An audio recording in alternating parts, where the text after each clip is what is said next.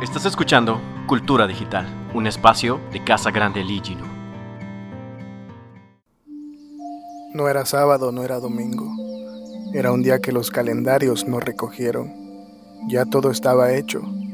Las aves, los peces, los animales, el hombre, las rosas, todo estaba hecho. Pero algo faltaba, faltaba la abeja. Los hombres tenían la sal, pero no el azúcar. Y Dios quiso hacer a las abejas para que trabajaran la miel, que fue el azúcar de los primitivos. Juntó arcilla rubia de los márgenes del río, y un poquito de sal y un poquito de polen. Cargado de estos menesteres, se acercó a la orilla del mar que en todo ha de estar presente. Trabajaba el artífice. Salida de sus manos, la pareja de cada especie era expuesta al sol para secarse, y seca, la brisa la levantaba y la perdía en el azul de la mañana. Pero el diablo no duerme. Trabajaba tanto como Dios.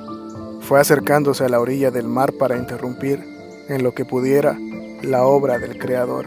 Estaban sobre la arena que de tan blanca parecía polvo de perlas, la abeja y el abejón, y el diablo los partió por la mitad. Viendo aquello, Dios tomó las dos partes, las afiló, y anudándolas, las lanzó con su soplo hacia la lumbre del mediodía. Por eso las abejas tienen el talle delgado, y de todos los insectos son aquellos quienes el ruido de las alas es más sonoro y musical. Es que el soplo del Señor persiste en sus alas, y volando en torno de las flores, resplandecen.